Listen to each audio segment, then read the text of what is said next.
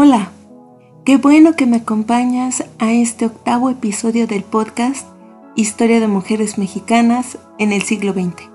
Mi nombre es Alejandra Vidal y en este episodio les platicaré sobre Adriana Malvido, una increíble periodista cultural y la única que presenció el descubrimiento de la osamenta de la Reina Roja en la zona arqueológica de Palenque. Comenzamos.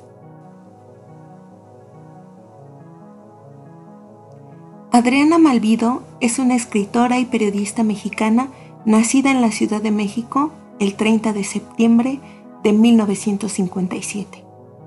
Estudió Ciencias de la Comunicación en la Universidad Iberoamericana.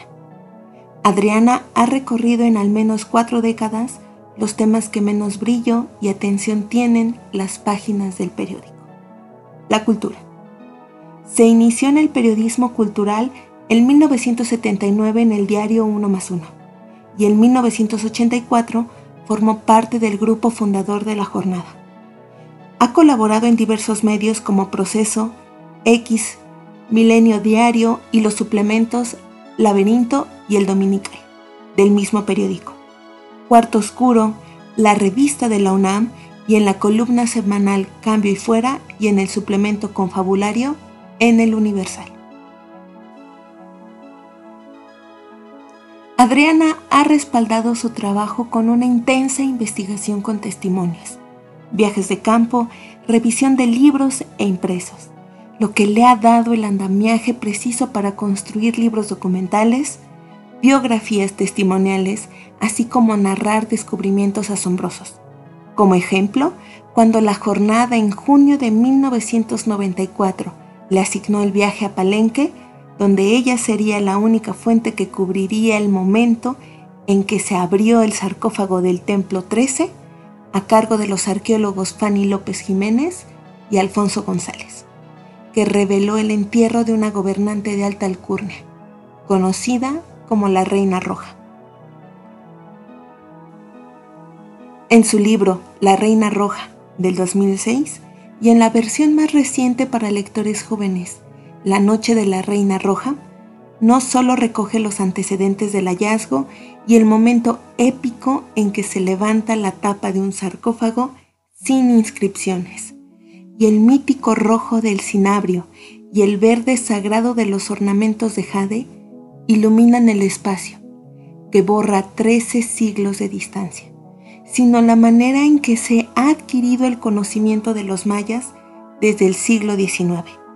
El reportaje a ocho columnas de Adriana Malvido fue la primera nota publicada a nivel mundial del hallazgo.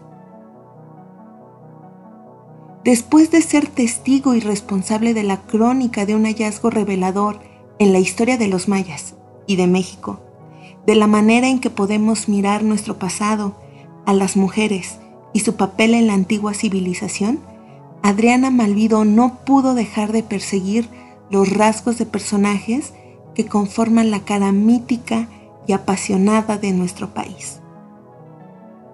Por eso tenemos el relato de los náufragos de San Blas, de Nahui la mujer del sol, de Orozco y su pasión pictórica y amorosa, o de Guillermo Arriaga y su importancia en la danza mexicana. La curiosidad junto con el trabajo periodístico de Adriana Malvido, ha permitido la permanencia de la memoria, la comprensión de lo humano y la identidad que nos dignifica. Su papel, voz y pluma tenaz y apasionada nos recuerda la importancia del periodismo de investigación en temas culturales, que han sido poco valorados. En 2012 recibió el Premio Nacional de Periodismo en la categoría de entrevista.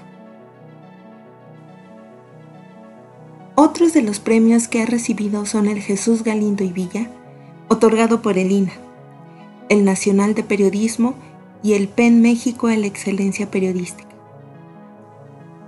Recibió en la edición 2019 de la Feria Internacional del Libro de Guadalajara el Homenaje Nacional de Periodismo Cultural Fernando Benítez. Adriana Malvido ha descrito la labor del periodista cultural como ir más allá de lo evidente, profundizar. La intención es contar esas cosas que quizás no son la nota diaria, darles otra mirada, darles lugar a la emoción, a la belleza, a la literatura, al teatro, a la memoria y al universo de ideas que contienen los libros o el buen cine. Reconoce que el periodismo cultural en los últimos años ha sido muy castigado, pero sostiene que existen excelentes reporteros, muy buenos periodistas, muy buenos escritores en cultura, pero cada día menos espacio. Hasta aquí con este octavo episodio. Te recomiendo que conozcas sus libros, Nahui La Mujer del Sol, Zapatas sin bigote, Andanzas de Guillermo Arriaga el bailarín, La Reina Roja, El secreto de los mayas en Palenque, Los náufragos de San Blas. Además, una entrevista realizada por Caja Negra y más enlaces para que profundices en el tema. Todo esto te lo compartiré en las notas del episodio. Gracias por haberme acompañado a este octavo episodio del podcast Historia de Mujeres Mexicanas en el siglo XX. No olvides compartir y seguirme por Spotify y Anchor. No te pierdas el episodio 9 donde les platicaré de Carmen Mondragón, también conocida como Nahui quien no solo fue una moza, también fue una poeta, escritora y pintora.